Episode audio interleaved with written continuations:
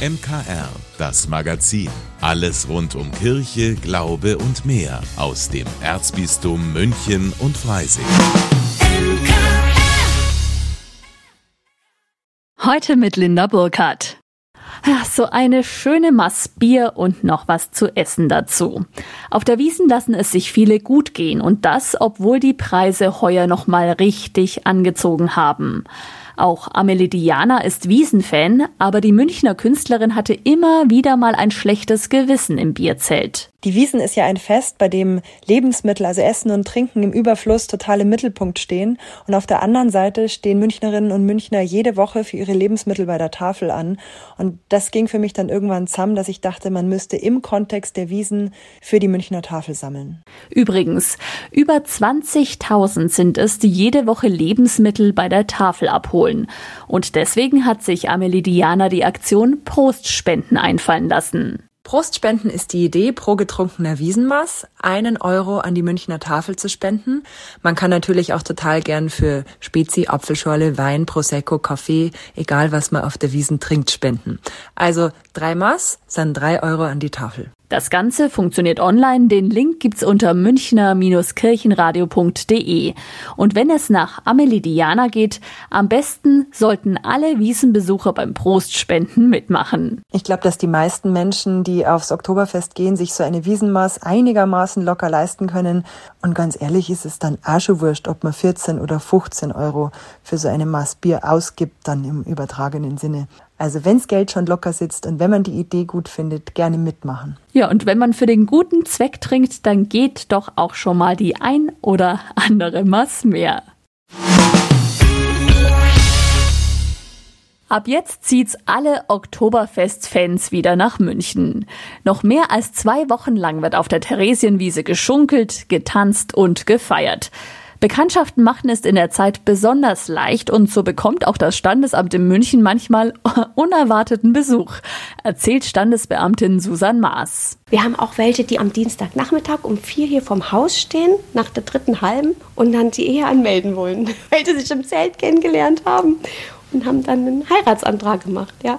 Was den Alltag im Standesamt betrifft, auch da spüren die Mitarbeiter die Wiesen. Denn man muss kein Finanzgenie sein, um sich auszurechnen, was eine Hochzeit zur Wiesenzeit kostet. Ab der Wiesenzeit wird es in München sehr teuer. Da bekommen sie schlecht eine Location. Da ist der Bierpreis schon ein anderer. Wir sind trotzdem ausgebucht, aber der Hype, der Run auf die Termine ist nicht ganz so groß. Aber ein paar feier- und liebesfreudige Wiesenbesucher sorgen bestimmt auch an diesem Oktoberfest wieder für Abwechslung im Münchner Standesamt bei Standesbeamtin Susan Maas.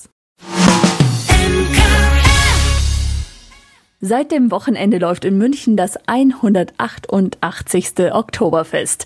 Auch für Pfarrer Schießler ein Muss, denn als Urmünchner und ehemalige Bedienung hat er eine ganz besondere Verbindung mit dem Volksfest. Was die Wiesen und der Glaube für ihn gemeinsam haben, hören Sie in der neuen Folge von Schießlers Woche. Schießlers Woche. Hier spricht der Pfarrer. Juckt es Sie eigentlich, wenn jetzt die Wiesen wieder angeht? Fragen mich etliche Leute in diesen Tagen. Und wie? Ist meine Antwort wie aus der Pistole geschossen. Obwohl ich jetzt schon vor fünf Jahren endgültig mit dem Bedienen auf dem Oktoberfest aufgehört habe, ist es jedes Jahr wieder da.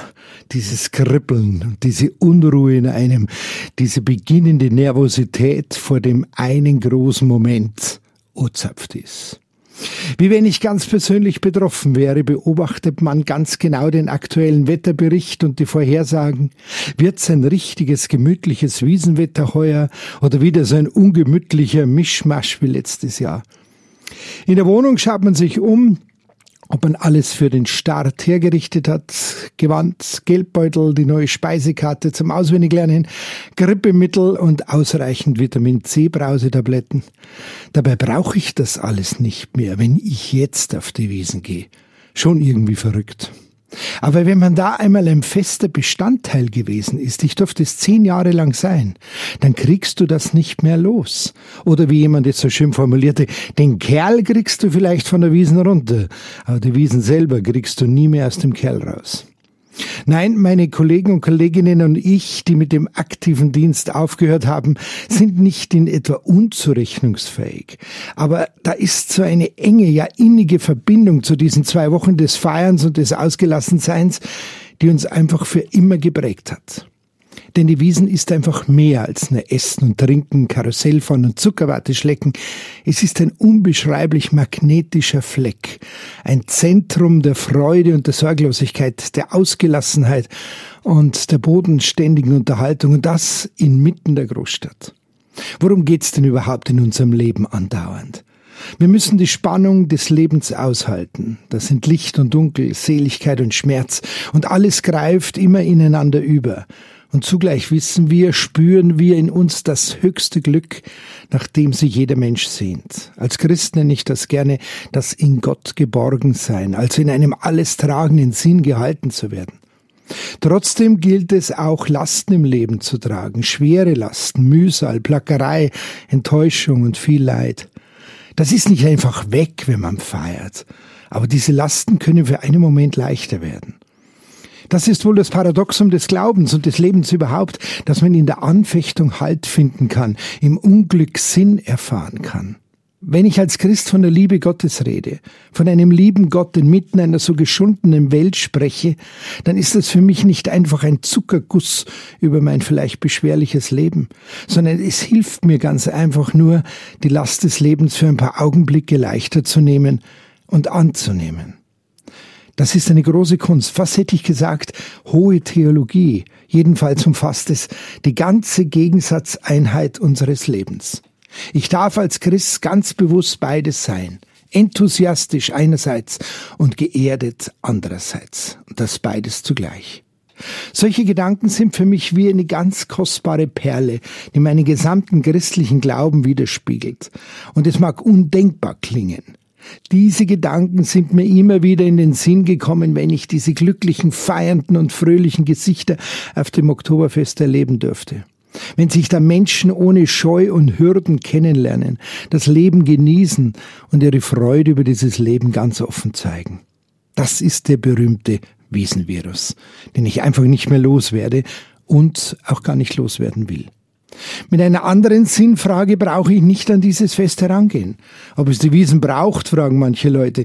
Diese Frage ist völlig falsch ausgedrückt. Corona und die beiden Jahre ohne Oktoberfest haben es ja gezeigt, dass es natürlich auch ohne eine Wiesen im Leben weitergeht. Aber was es wirklich zum Leben braucht, beantworten wir aus unserem tiefsten Innern heraus und es wird immer nur eine ganz persönliche Antwort sein können. Ein Jahr nach meinem Bergunfall durfte ich letzten Sonntag hoch oben in den Ötztaler Alpen mit allen Bergrettern und vielen Gläubigen bei herrlichstem Wetter einen Dankgottesdienst feiern. Ich habe damals diesen Sturz überlebt, auch weil Menschen für mich da waren, mich mutig gerettet haben, sich selbstlos für mich eingesetzt haben. Selbst der Hubschrauber, der mich aus dem hochalpinen Gelände herausholte, schaute bei unserem Fest kurz vorbei. Was macht mein Leben aus? habe ich den Menschen im Gottesdienst zugerufen. War es wirklich nur Glück oder Zufall, dass ich diesen Unfall überlebt habe?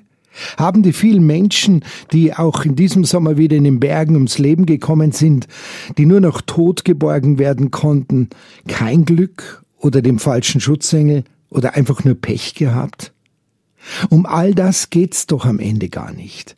Ich habe diese knisternde Spannung zwischen Leben und Tod erleben können, wie eine schier ausweglose Situation zu einem guten Ende sich hinwendet, die aufrichtige Hilfe anderer mir das Leben bewahrt, man im Unglück eine tiefe Sinnerfahrung machen kann. Alles weitere darüber nachdenken gibt mir keine neue Antwort. Am Ende steht einfach nur der Dank, das Feiern des Lebens, die Freude über jeden glücklichen Moment des Lebens und diese Freude zu genießen. Und das alles wie meinem christlichen Glauben enthusiastisch einerseits und geerdet zugleich andererseits. Ich bin fest davon überzeugt, dass wir einen Herrgott haben, der nur will, dass es uns gut geht, dass wir glücklich sind, einander nicht wehtun und aufeinander schauen und füreinander sorgen. Nichts anderes kann ein so positives Gottesbild den Menschen vermitteln. So wie diese vielen feiernden Menschen in, ja, ich geb's zu, manchmal auch bierseliger Stimmung ein Freudenfest zusammenbringen. So gesehen braucht es auch diese 188. Wiesen dieses Jahr wieder unbedingt. Gott sei Dank. O zapft is. wünsche ich allen eine gute Woche und viel Freude und Spaß auf der Wiesen. Das war die neueste Folge Schießlers Woche. Ein Beitrag von und mit Pfarrer Rainer Maria Schießler, den Sie überall, wo es Podcasts gibt, jederzeit wieder anhören und abonnieren können. Egal ob die Familienfeier am Wochenende, die Einschulung am vergangenen Dienstag oder auch etwas ganz anderes. Es gibt ja Dinge, an die erinnert man sich auch gerne noch Tage später. Und dann gibt's natürlich auch Sachen, die man am besten sofort vergessen kann. Was unsere Mitarbeiter Schönes erlebt haben, das gibt's jede Woche neu. Hier bei uns im MKR. Radio mit Tiefgang und jeder Menge Musik, die so nicht überall läuft. Das Highlight der Woche. Hallo, ich bin Corbina Bauer, Redakteur und Moderator hier beim MKR und mein Highlight der Woche war natürlich der Wiesenstart. Genauer gesagt der Trachtenumzug. Für mich beginnt das Oktoberfest nämlich nicht mit dem Anstich am Samstag, sondern immer erst einen Tag später mit dem Trachtenumzug. Ich habe mir gemeinsam mit Freunden angeschaut und ich finde es einfach ein großartiges Event. Ein Schaulaufen, aber einfach ein ganz anderes, als das sonst auf der Wiesen ist. Beim Trachtenumzug geht es nämlich nämlich gerade nicht darum, der neuesten Mode zu folgen oder darum, wer am besten ausschaut. Da geht es auch nicht um diese leidige Debatte, was ist eine gescheite Tracht und was nicht.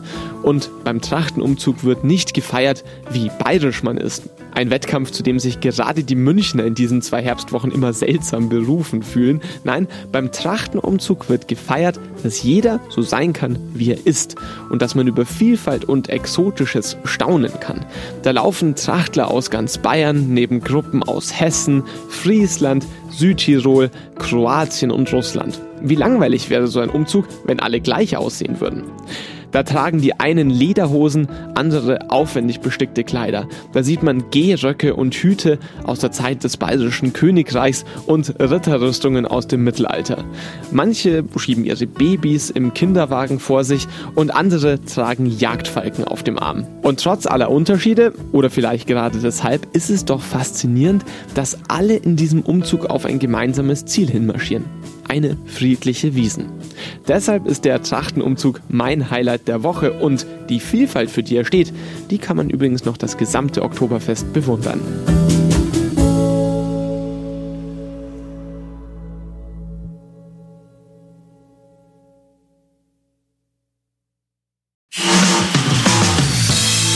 Dank, dass Sie sich unseren Podcast MKR, das Magazin des Münchner Kirchenradios, angehört haben. Wir freuen uns, wenn Sie unseren Podcast abonnieren und in der Podcast-App Ihrer Wahl bewerten. Am liebsten natürlich mit fünf Sternen. Wir haben auch noch viele andere schöne Podcasts. Diese finden Sie unter münchnerkirchenradio.de und überall, wo es Podcasts gibt. MKR, wir machen Ihren Podcast. MKR, mehr Tiefgang für den Süden.